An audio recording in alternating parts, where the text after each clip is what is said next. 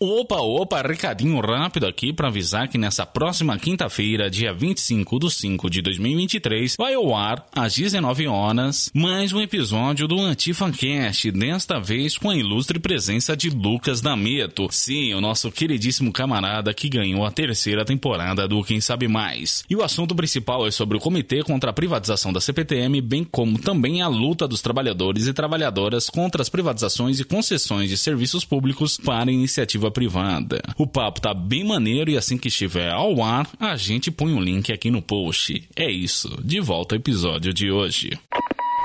Buril Audiodramas Histórias para fone de ouvido.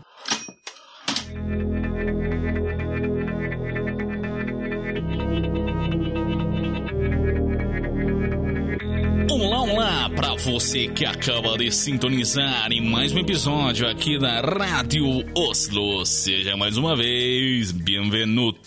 Eu sou o Tiago, el vulgo Jamie, e hoje vou apresentar um Rádio Oslo Indica Mas. Sim, rapaz, e desta vez trazendo séries internacionais, isto é, que não são nem dos Estados Unidos, nem aqui do Brasil.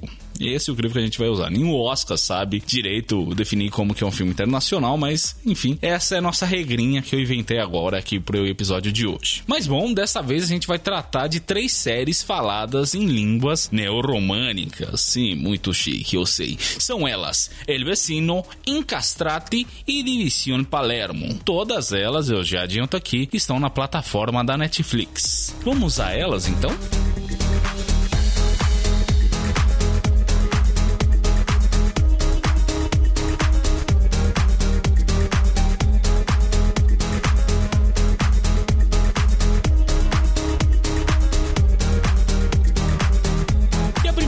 Que a gente vai falar hoje se trata da série espanhola El Vecino, ou como ficou aqui em português, o Vizinho. Esse título por si só não quer dizer muita coisa. Eu estranhei no começo, eu vi o título, vi a chamada, pensei, mas que raio é isso, sabe? Tem um cara com uma roupa de vermelho, o que, que tem a ver com o vizinho? É estranho, né? Pelo título a gente imagina que a história vai se passar num bairro, vai ter um monte de vizinha fofoqueira, né? Ou no condomínio. A história até se passa no condomínio, grande parte das cenas são fechadas em apartamentos, inclusive é um ótimo recurso para desenvolver a história, ao mesmo tempo em que se economiza gastos, porque sim, essa série dá para perceber, assim, pelo design de produção, que ela não teve lá um orçamento muito é, grande, né? Mas nem por isso a, a, a, série não é legal. Inclusive é interessante como eles burlam essa coisa, né? O orçamento é baixo, então a gente aposta em outros recursos para desenvolver histórias, personagens aqui, etc. Falando história, vamos falar a premissa da série então. Que no caso, imagina como seria o primeiro super-herói da Terra, e como a série espanhola, é justamente que esse super-herói vai ser espanhol, mais especificamente da cidade de Madrid. A história começa quando o casal vai pro interior, rola uma explosão, os dois desmaiam com o efeito da explosão explosão e aparece simplesmente assim, sem mais nem menos,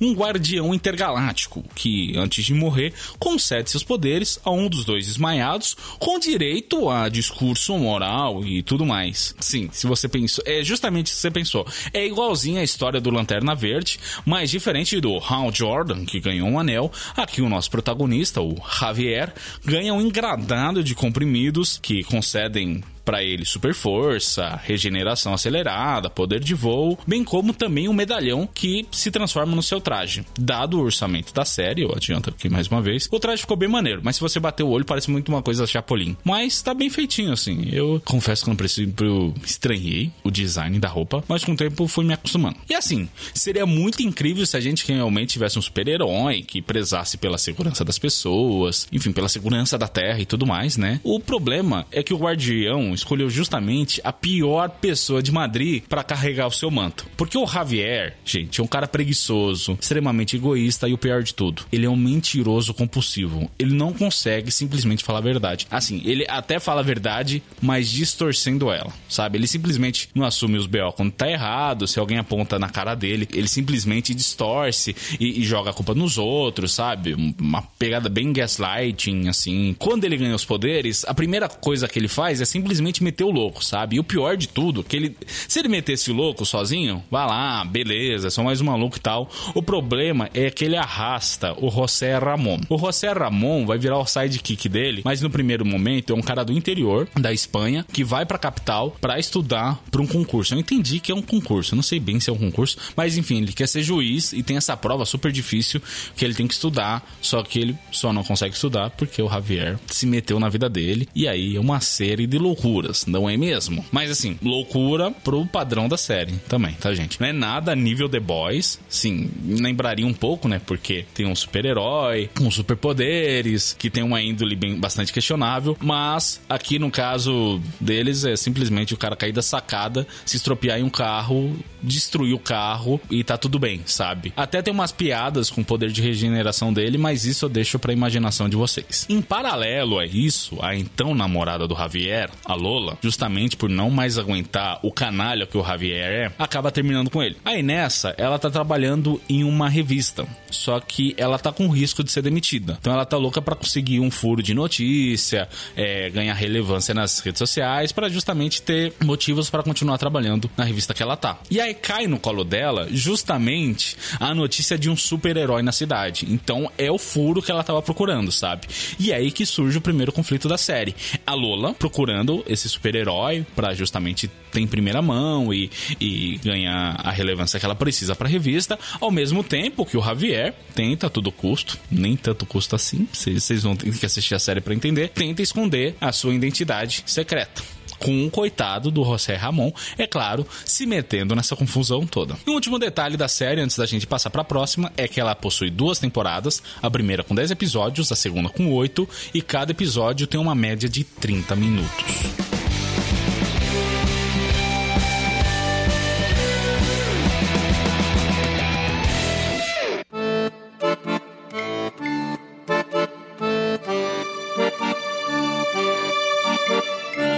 Segunda série de hoje é a italiana Incastrati, que foi pessimamente traduzida, na minha opinião, aqui no Brasil, para que cilada. Pelo que entendi, encastrate significa algo como armadilha, ficar sem saída, ou no caso dos nossos protagonistas, se verem encurralados em uma sucessão de desventuras em série. Uma piscadela para quem pegou a referência. Encastrate é uma série com toda a pegada de novela das seis da Globo, por conta justamente do clima, sempre mais leve, geralmente ambientada em uma alguma época, no caso aqui da Encastrate, é no interior da Itália e com humor mais, não, não é bobo inocente. A palavra que eu tava procurando é inocente. Tudo começa quando Salvo e o Valentino, dois assistentes técnicos, vão prestar mais um serviço na casa de um cliente, mas quando eles chegam lá, acabam se deparando com uma cena de crime. Sim, tem um cadáver dentro do apartamento. E assim, diferente de qualquer pessoa com o mínimo de juízo, os dois, em vez de chamarem a polícia, como uma pessoa decente faria, não, eles decidem fingir que nada aconteceu e tentam acobertar seus rastros, tirando é, limpando todo o DNA que eles deixaram no apartamento. É, claro que eu tô brincando, a série até dá seus motivos para eles terem essa atitude e tal, mas assim, é, é, muito estranho, sabe? Sim, eu sei, eu sei que se eles não fazem isso não tem história, mas é, é, é um pouco idiota se você para pra pensar. Eles só tinham que ter chamado a polícia e pronto, sabe? Mas não, eles fazem da pior maneira possível. É engraçado, né? Porque um dos personagens, o Salvo, ele é muito fã de uma série policial fictícia que sempre passa na série. É, eles criaram uma série dentro da série. Olha a metalinguagem aí, que louco, que da hora hora. Então, mas enfim, o Salvo é muito fã dessa série e ele meio que se acha expert em CSI, né? Ele se acha o, o gênio, o experto em ciência forense. Mas bom, é a partir desse evento que eles começam uma jornada de só irem piorando as coisas, sabe? Meio que a mentira vai crescendo cada vez mais ao ponto deles ficarem justamente em castrate, em, sem saída, sabe? É, para vocês terem noção, chega na cidade a subchefe da polícia para investigar o assassinato e não é ninguém mais, ninguém menos que a ex de um dos dois, né? De do, do Valentino, é meio que uma crunch do colegial do Valentino e é claro que o Valentino ainda tá afim dela e, e ele vai tentar ficar com ela, tal, né? Ele quer reatar o, o que eles deixaram no colegial, só que ele não pode, porque afinal ele tá envolvido em um crime, ele é suspeito de um crime que ele não cometeu. Para piorar as coisas, o homem morto que eles encontraram no apartamento era mafioso.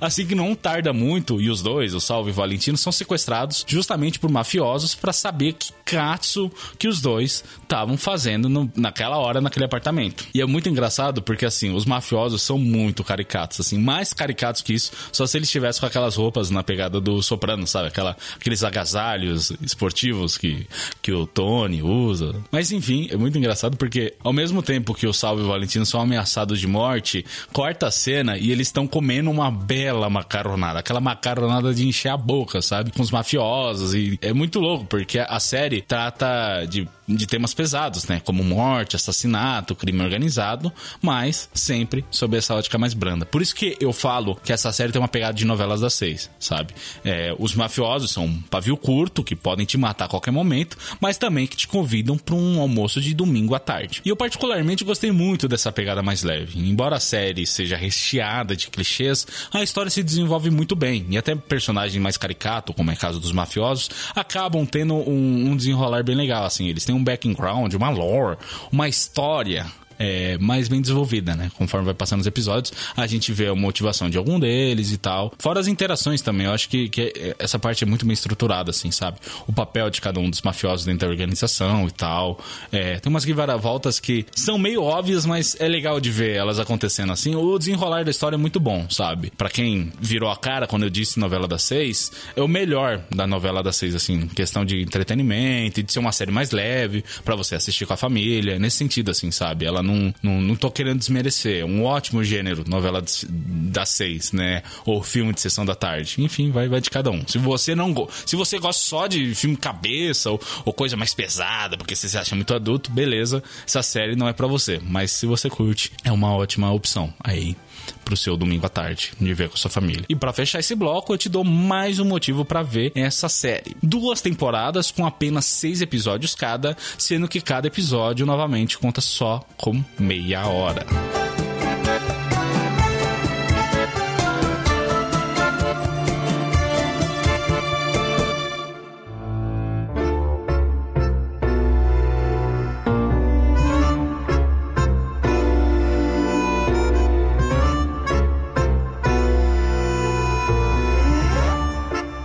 Última série de hoje é ela, a Argentina Divisão Palermo, ou como ficou em português, Divisão Palermo. Essa não tinha muito mistério, né? E sim, ela é argentina e se passa em Buenos Aires, mais precisamente no bairro de Palermo, assim como me explicou o Bruno que passou toda uma temporada aí em justamente Buenos Aires. É, eu tô fazendo essa ressalva aqui porque eu não sei se você pensou isso, ouvinte, mas eu quando vi o nome dessa série, Divisão Palermo, eu achei que era italiana, né? Pensei que se passava na região de Palermo Palermo, na Itália. Mas não, na verdade, é o bairro. Mas bom, do que, que se trata a série? Que raios é essa tal de divisão Palermo? A delegacia de Palermo, ou uma delegacia do bairro de Palermo, eu não sei bem como funciona essa divisão de, de, de delegacias na Argentina. Mas enfim, essa delegacia decide iniciar um programa mais inclusivo. Eu faço aspas aqui no inclusivo. E a ideia do programa é de integrar na força policial minorias, como pessoas trans, pessoas com nanismo, pessoas com deficiência, imigrantes, entre outros,